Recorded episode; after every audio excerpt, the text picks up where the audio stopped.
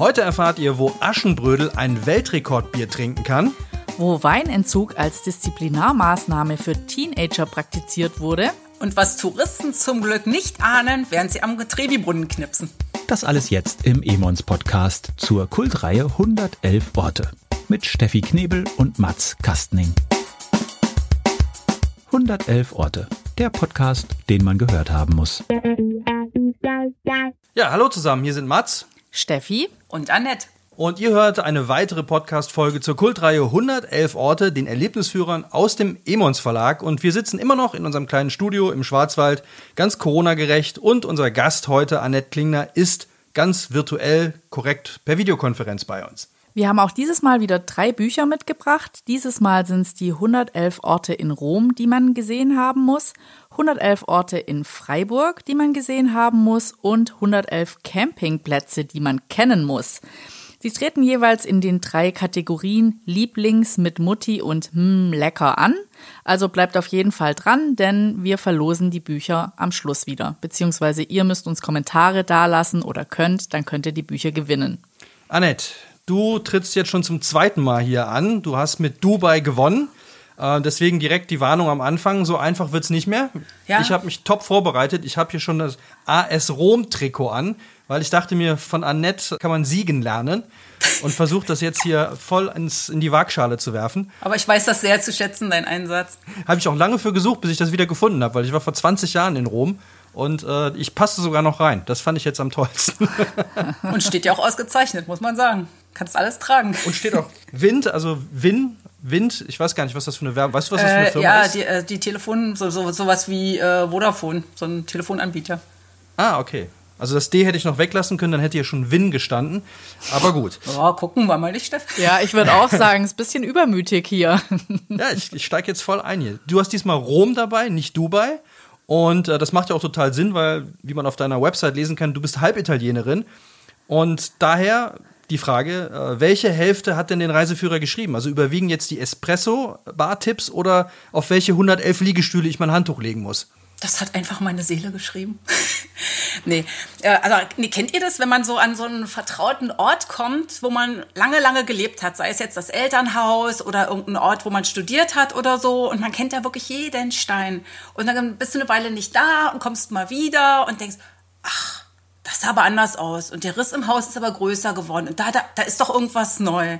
Und so geht mir das in Rom immer, weil ich habe da studiert und habe ein paar Mal da gearbeitet und dann eigentlich jedes Jahr seit meinem Studium mindestens zwei Monate da verbracht oder auch mal länger oder mal ein ganzes Jahr und dann wieder kürzer. Und immer wenn ich da hinkomme, entdecke ich wieder irgendwelche neuen Geschichten.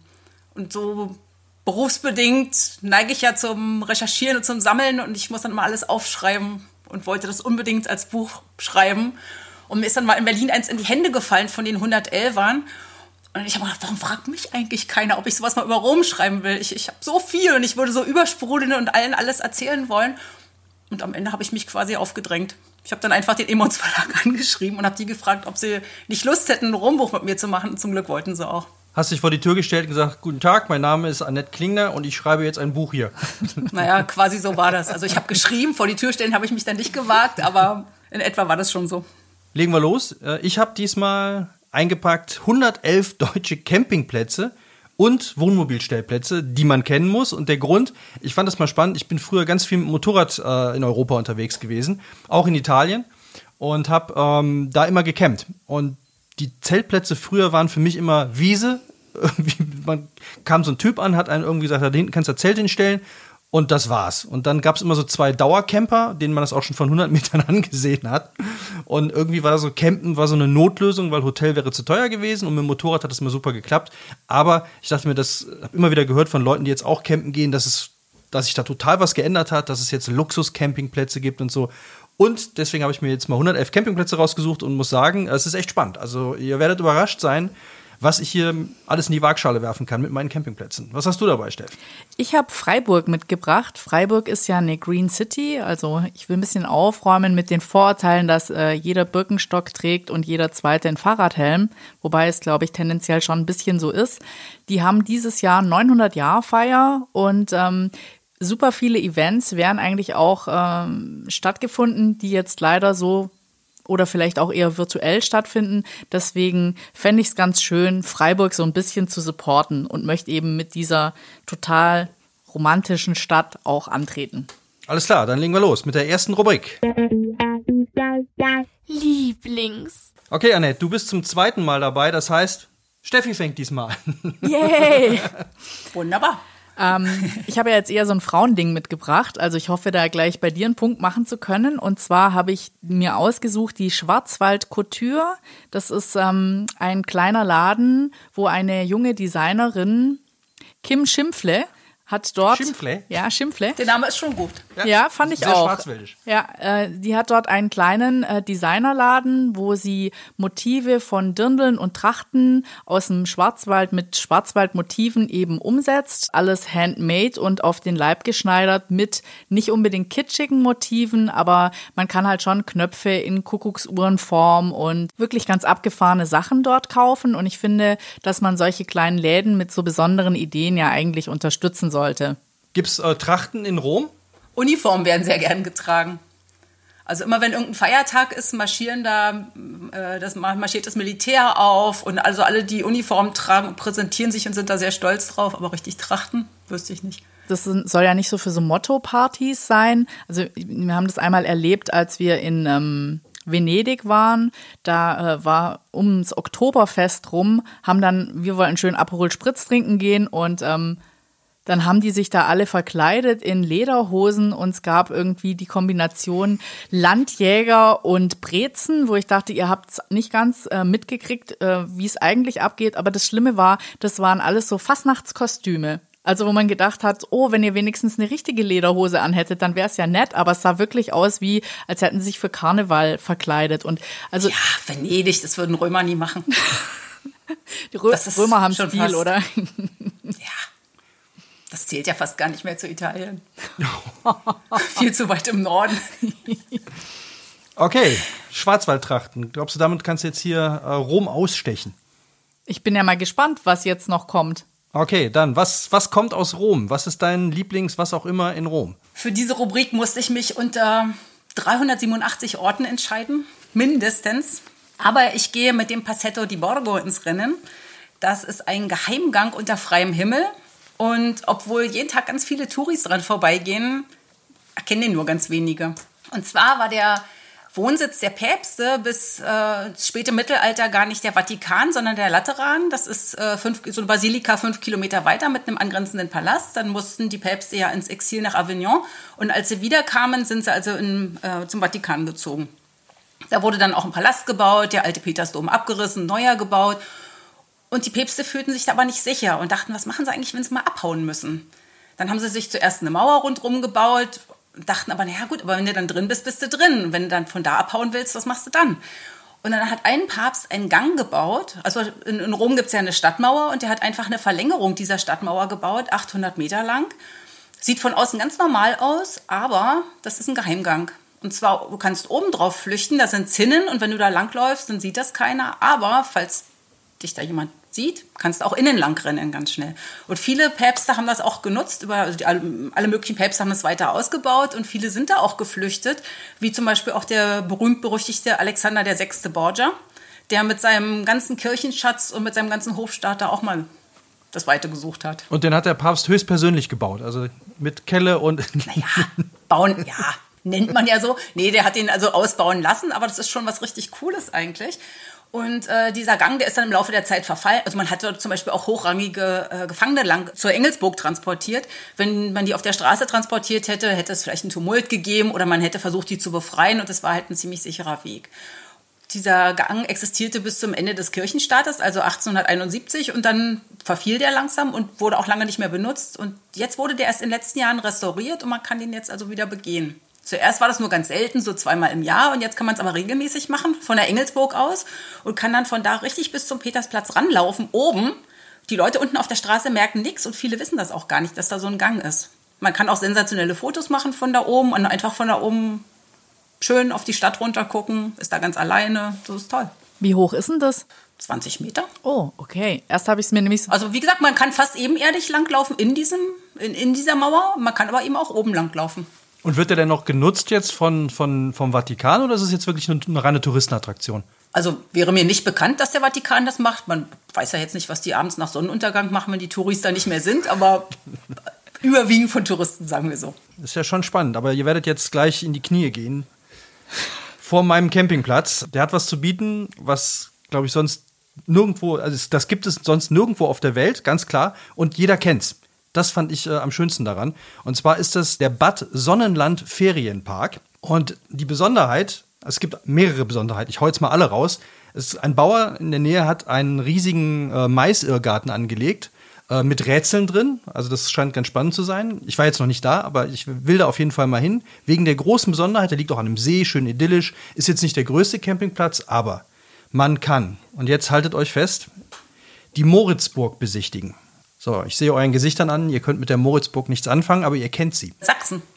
Sachsen, ja, ist schon mal richtig, aber was ist die Besonderheit der Moritzburg? Trommelwirbel, brrr, es ist die Kulisse von drei Haselnüsse für Aschenbrödel. Oh mein Gott. So, und ich glaube, da könnt ihr, da kann auch der Vatikan nicht gegen Nee, an. das stimmt. Ah, jede Weihnachten wird's wiederholt.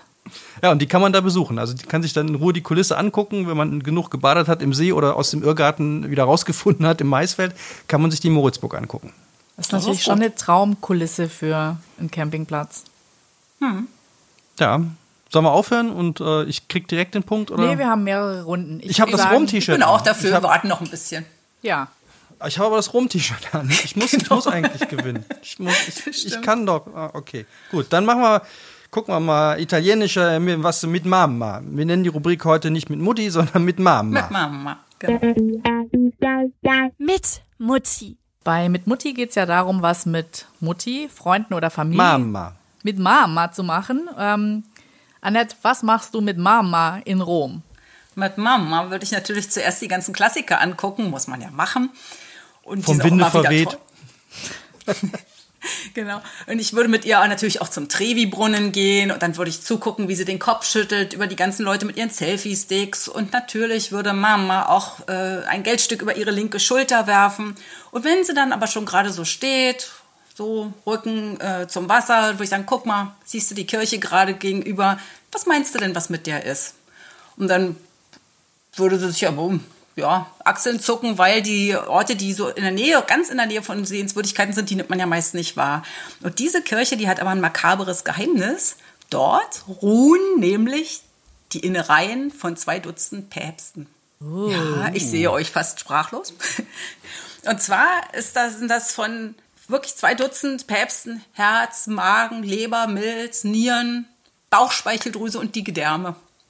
Und das hat den Hintergrund, ähm, dass äh, die Päpste früher, wenn sie verstorben waren, da gab es ein mehrtägiges Bestattungsritual. Das heißt, die wurden einige Tage aufgebahrt, was natürlich auf verschiedene Art und Weise zu Problemen führte, gerade im Sommer. Und deswegen mussten die Eingeweide raus.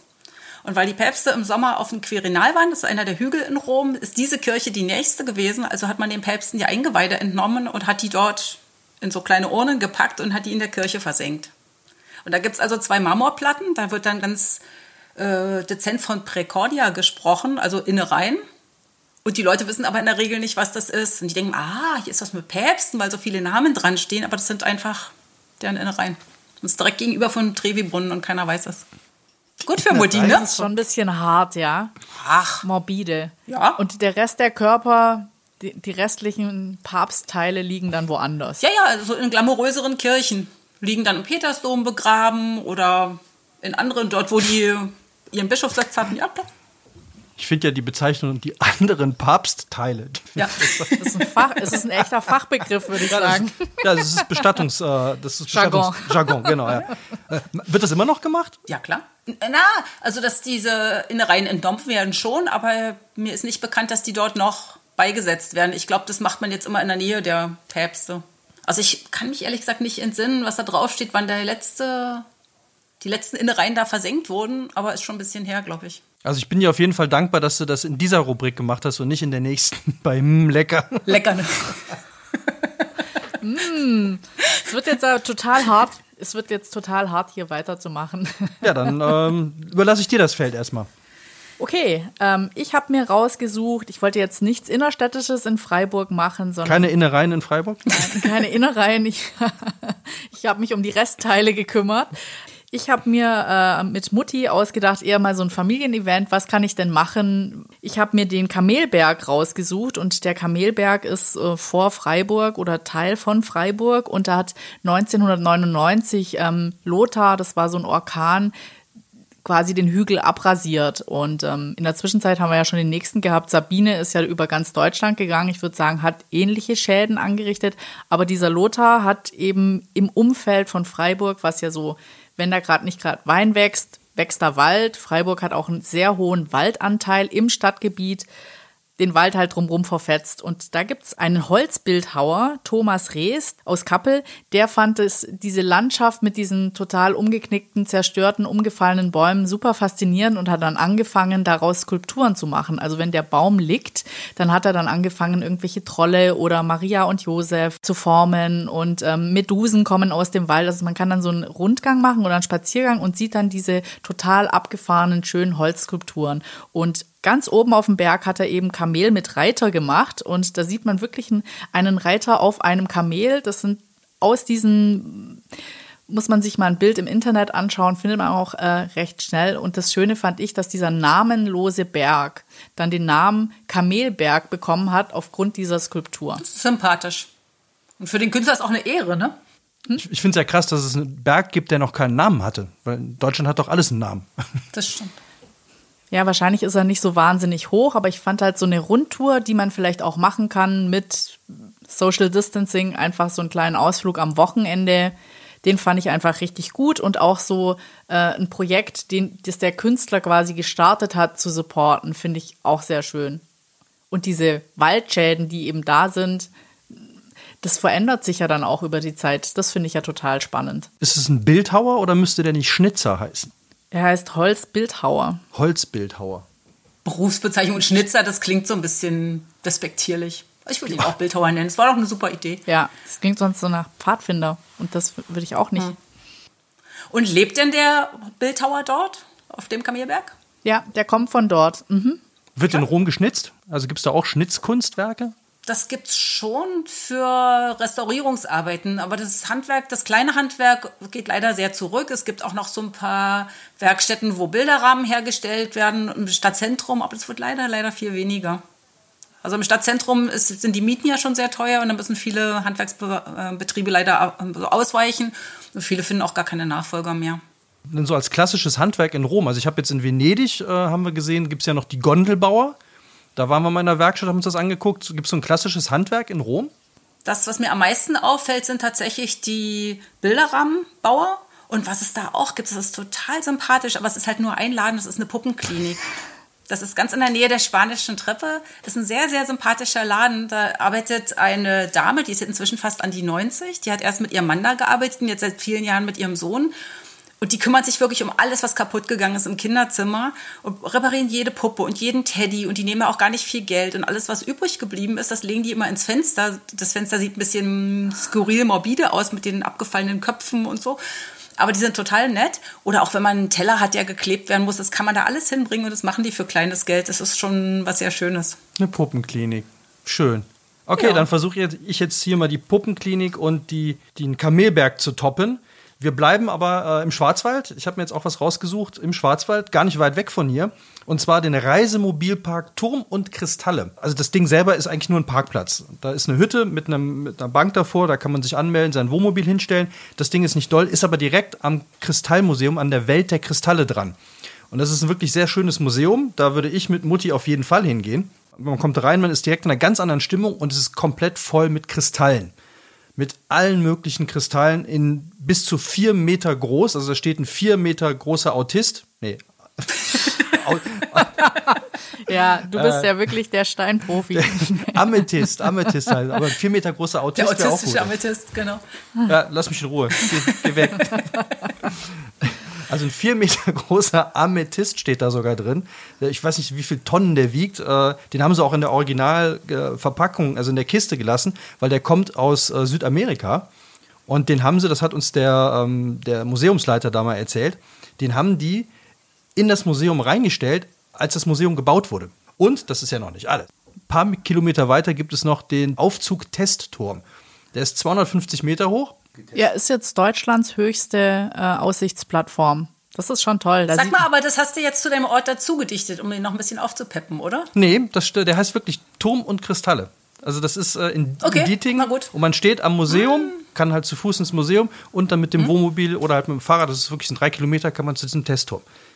Also die Geschichten drumherum sind schon wirklich schön, aber der Platz, der klingt jetzt nicht so, als müsste, Und der autistische Amethyst. als müsste man da hin. Ich will hier, geh weg.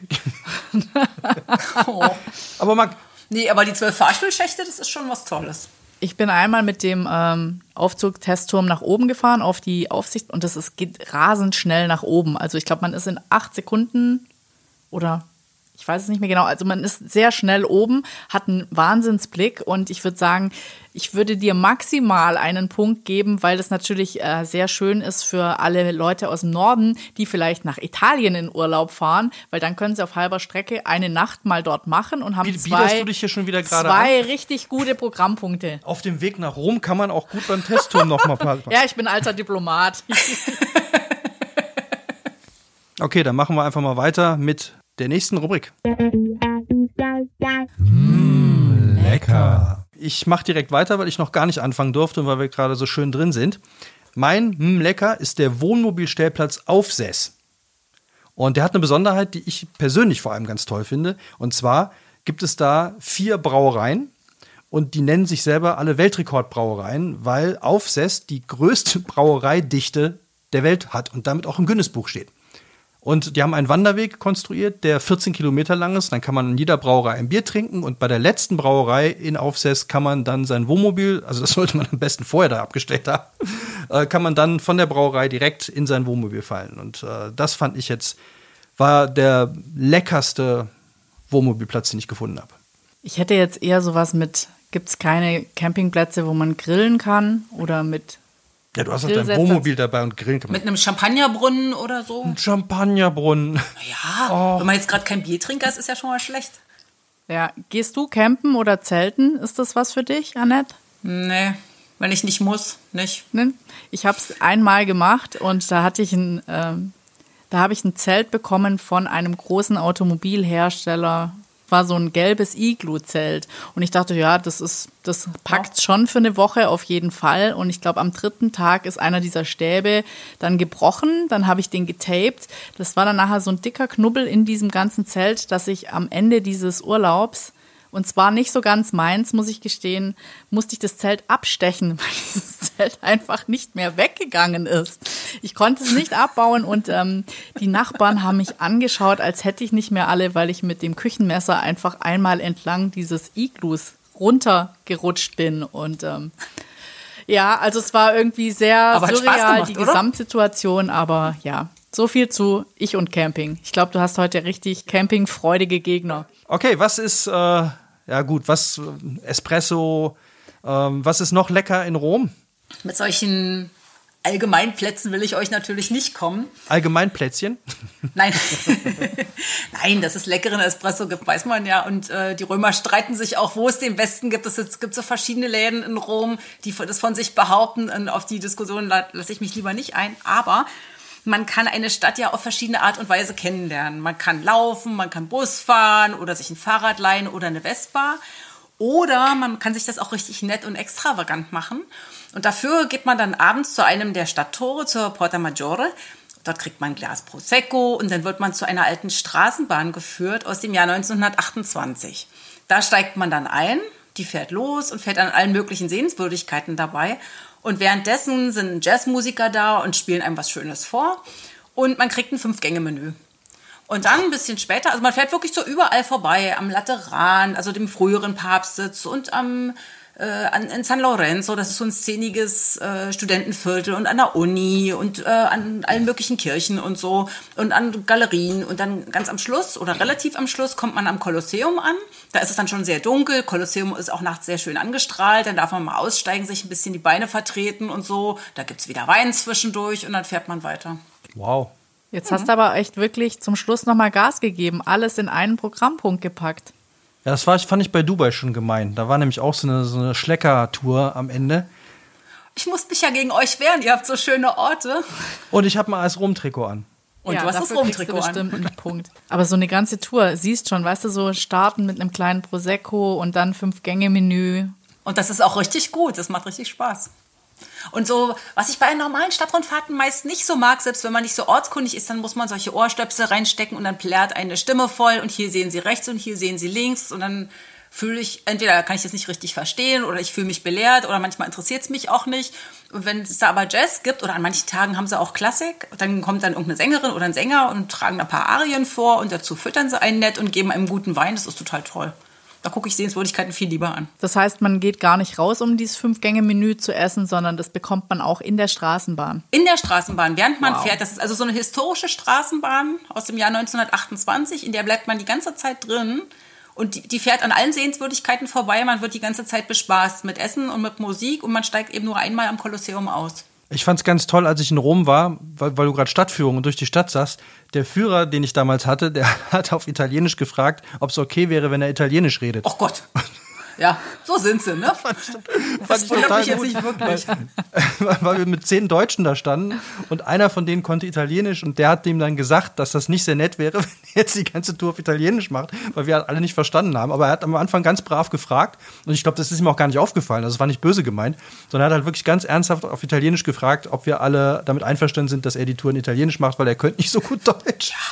Und dann hat der Kollege gesagt, das fand ich dann auch sehr nett, der meinte dann, äh, für ihn, also der eine, der dann Italienisch konnte, der hat dann gesagt, ja, für ihn wäre das schon okay, aber er glaubt, dass die anderen nicht so gut Italienisch könnten und dann wäre es nett, wenn er es auf Deutsch machen würde.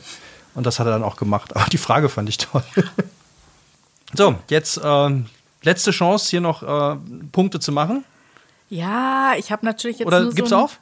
Du musst nichts mehr machen. Du kannst auch. Äh, Ich gebe niemals auf. Ich gebe niemals auf.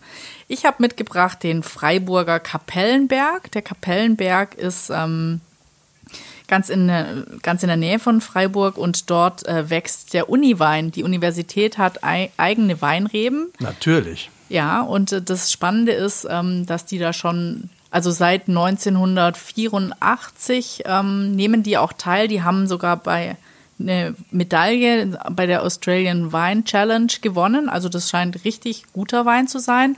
Und das gibt's aber schon seit dem Mittelalter. Und früher wurden sogar die Professoren zum Teil auch in Materialien oder in Wein bezahlt und die Studierenden in, im Studentenwohnheim haben zum Mittagessen Wasser und Wein bekommen. Die waren so zwischen 14 und 16. Ich weiß jetzt nicht, ob die früher angefangen haben zu studieren, aber interessant fand ich, dass die größte Disziplinarmaßnahme dann war, denen den Wein vorzuenthalten. Das macht man auch nicht. Also studieren, man sagt ja auch, äh, voller Bauch. Nee, wie war das? Äh, nüchterner Student studiert nicht Genau. gern? Oder wie, wie heißt es auf Italienisch? Ich, ich glaube, dafür gibt es nicht mal ein Sprichwort, weil es ist allen klar, dass man das nicht macht, Weinentzug. Ja, wahrscheinlich gibt es das Wort, in Weinentzug gibt es im Italienischen gar nicht, oder? Würde ich nicht kennen. Das macht man einfach nicht. zu hart vor. Das ist ja, Nee, das ist. Äh, ist ja Folter. ist das eigentlich. Stimmt das eigentlich, dass die Italiener jetzt in, in Corona-Zeiten vor allem Wein äh, horten und Kaffee? Das ist so ein Klischee. Also mit dem Wein, das wüsste ich jetzt nicht. Kaffee horten sie tatsächlich, weil es ja in Italien üblich ist, außer Haus zu frühstücken. Und man geht also in eine kleine Bar, nimmt dort seinen kleinen Kaffee und nimmt ein kleines süßes Teilchen. Und wenn sie das jetzt nicht machen können, wird sowas natürlich gehortet. Also Kaffee ist da, da gab es tatsächlich Engpässe. Du hast ja gesagt, äh, die streiten sich darum, wer den besten Espresso macht. Was macht denn einen richtig guten Espresso aus? Na, er muss natürlich stark sein, er muss gutes Aroma haben, richtig heiß, eine tolle Creme. Und wenn man äh, Zucker reinmacht, in Italien wird es oft so gemacht, ein Drittel Zucker, zwei Drittel Kaffee. Und wenn man dann einen Löffel reinsteckt, dann muss er stehen bleiben, der Löffel. Okay, das werde ich Wow. beim nächsten Mal, beim, beim nächsten Italiener testen und mich beschweren, wenn der Löffel äh, nicht stehen bleibt. Trinkt man eigentlich Wasser dazu oder ist das auch Quatsch? Das kann man machen, wie man will. Was allerdings tatsächlich üblich ist, also die Deutschen oder viele Ausländer trinken ja dann oft nach zwölf noch Cappuccino oder Milchkaffee oder irgendwie so. Das macht man in Italien tatsächlich nicht. Da geht man direkt zum Wein oder zum Aperol Spritz über oder Nee, aber Milchprodukte nach, nach, nach dem Mittag, das macht man eigentlich nicht mehr. Und alle Leute, die dann abends noch sich ein Cappuccino bestellen oder Kaffee Latte oder irgend sowas, die outen sich als Touris. Dann haben wir jetzt einmal den Rundschluss gemacht. Wir wissen jetzt, wie man den perfekten Kaffee macht. Ähm, wir sind alle durch. Wir kommen zur Abstimmung. Ich fasse noch mal kurz zusammen. Äh, sind es die drei Wohnmobile für Aschenbrödel auf Schloss Moritzburg, die gewonnen haben? Wovon ich jetzt mal fest ausgehe. weil ich habe das Rom-Trikot an. Oder sind es die Hochzeitskleider mit Schwarzwälder Hirschtorte? Oder sind es die päpstlichen Innereien, die mit der Straßenbahn am Trevi-Brunnen zu genießen sind? Also, Annette, du darfst als Erster abstimmen. Wer kriegt deine Punkte? Also, ich finde dein Rom-Trikot richtig schön. Es steht ja ausgezeichnet. Ich weiß das sehr, sehr zu schätzen, wie gut du dich vorbereitet hast. Ähm, ich fand auch die Fahrstühle cool. Äh, den autistischen Amethysten weiß ich das auch sehr zu schätzen, wie viel Mühe darauf verwendet wurde, da aufzustellen. Aber ähm, oh. die Hirschhornknöpfe in den so mit Kuckucksuhr äh, Motiv fand ich total cool. Mir hat es sehr gut gefallen, dass der Künstler auf dem Kamel oder dass der so mit seiner Kunst erfolgreich war und die Leute so berührt hat, dass der Kamelberg jetzt Kamelberg heißt. Und den Kapellenberg fand ich auch sehr schön und vor allen Dingen die Geschichte dazu, dass die Leute früher in Wein bezahlt wurden. Das wäre was, was ich mir auch sehr gut vorstellen könnte. und äh, auch diese Anekdoten, dass äh, die Höchststrafe war, dass man keinen Wein bekommen hat. Also deswegen würde ich dir gerne den Punkt geben, Stefanie. Vielen oh, Dank. Ich ziehe noch mal ein Trikot an hier. Nie wieder. okay, Steff. Kriege ich deinen Punkt? Ich gucke auch ganz lieb. Noch ein bisschen mehr? Das ist schon richtig lieb. Hättest du das eben gemacht, hätte ich auch noch mit mir reden lassen, aber zu spät. Ah, okay. Wahnsinn. Ja, Mats, ich würde dir wahnsinnig gerne den Punkt geben, weil ich fand natürlich drei Nüsse für Aschenbrödel. Jede Weihnachten gucke ich es wieder sensationell gut. Aber ich muss sagen, dass diese kleine Gourmet-Tour durch ähm, Rom mich natürlich richtig geflasht hat. Also ich fand, hier habe ich echt zwei super Geheimtipps bekommen. Ich bin halt leider kein so Camping-Fan. Das war, die Vorzeichen standen und außerdem hast du für mich ja nicht das T-Shirt angezogen. Würde ich dir, Annette, sehr gerne den Punkt geben, weil ähm, ich, ich möchte diese Prosecco-Tour machen und fünf Gänge und Jazz dazu und nachher stehe ich am Kolosseum. Und was ich auch super finde, ist, wenn man so Geheimtipps kriegt, dass man wohin geht, was man eh abklappern sollte als die, Highlight, als die Highlights. Wenn ich schon da bin, kann ich auch noch gleich die Innereien mitnehmen. Also tut mir echt leid, Mats. Nächstes Mal ziehst du vielleicht einfach eins mit einer Schwarzwälder Kirschtorte an, ein T-Shirt, dann kriegst du auch meinen Hirsch tätowieren. das wäre ein oh. Satz gewesen, wenn das gemacht ja. hättest für heute. Ja. Okay, gut. Äh, dann liegt es mal wieder an mir, jetzt zu entscheiden, wer hier gewonnen hat. Ich werde heute mich einfach selber mal so toll finden. Wegen meinem Trikot, wegen meinem tollen Turm und Kristall und den autistischen Amethysten und überhaupt. Und damit haben wir das erste Mal in der Geschichte von 111 Orte, der Podcast, den man gehört haben muss. Ein, ein Unentschieden. Unentschieden. Na, Aber ich mache ich mach trotzdem Jubel, oder? Auf jeden Fall. Ja. Dann ein ganz fettes Dankeschön nach Berlin. Na, euch in Schwarzwald. Hat Spaß gemacht mit euch. Und Rom. Und äh, du hast uns ja schon eine wunderbare Tour für Dubai zusammengestellt. Äh, die gibt es jetzt auch wieder für Rom. Na klar. Ein PDF, das ihr euch runterladen könnt. Ausdrucken, wenn ihr dann wieder nach Rom fahren dürft, mitnehmen und idealerweise natürlich noch das Buch kaufen. Support your local book dealer. Kauft es am besten vor Ort. Oder ihr könnt es auch direkt beim Immons Verlag bestellen. Wenn ihr die Bücher gewinnen wollt, dann schreibt uns doch einfach noch eure Tipps für Freiburg, die schönsten Erlebnisse, die ihr in Rom hattet oder empfehlt Mats mal einen richtig guten Zeltplatz. Oder ein neues Trikot. Ja. Annette, wie sieht's bei dir aus? Hast du weitere Pläne oder hast du neben deinem Rom-Buch noch irgendwelche Tipps für unsere Hörer? Ja, wenn die Hörer die 111 Orte in Rom schon kennengelernt haben, könnte ich Ihnen noch den kleinen Bruder des Buches empfehlen. Das ist auch im Emons Verlag erschienen und heißt 55,5 Orte im Vatikan, die man gesehen haben muss. Weil viele Leute denken ja, sie könnten gar nicht in Vatikan rein, aber das stimmt gar nicht. Man muss nur wissen, wie und vor allen Dingen braucht man das Buch. Okay, dann noch der halbe Ort. Was ist das? Das ist der Schornstein oben auf dem Dach der Sixtinischen Kapelle, der nur aufgestellt wird, wenn ein Konklave ist. Und der dann anzeigt, wo dann der weiße oder der schwarze Rauch rauskommt. Aber den Tipp, wie man reinkommt, willst du nicht geben, den gibt es dann im Buch, oder? Ach, es gibt verschiedene Möglichkeiten. Es gibt mindestens fünf oder sechs verschiedene Möglichkeiten reinzukommen. Ein ganz einfacher Tipp ist natürlich, man bucht eine Führung durch oder eine, eine Tour durch die Vatikanischen Gärten. Da kommt man automatisch rein. Und darf auch das drin ist so bleiben. das Einfachste. Oder man verkleidet sich als Bischof. Nee, das ist viel zu aufwendig. Das muss man gar nicht machen. Es gibt viel simplere und leichtere Möglichkeiten. Alles klar. Okay, abonniert unseren Podcast, liked ihn. Nehmt ihn, wenn es wieder geht, mit im Wohnmobil, schnitzt ihn in tote Bäume oder hört ihn als Quadro Stazione in eurer Lieblingspizzeria in Rom mit Espresso. Wir hören uns in der nächsten Folge. Da geht es um 111 Sportarten, die man auf dem Sofa machen muss. oder drei andere 111er Bücher. Wir gucken einfach mal, findet's raus, hört rein und vergesst niemals, 100 Orte sind, Sind elf zu wenig. Macht's gut, ciao. Tschüss. Tschüss. 111 Orte. Der Podcast, den man wiederhören muss. Konzept und Produktion Audiotextur.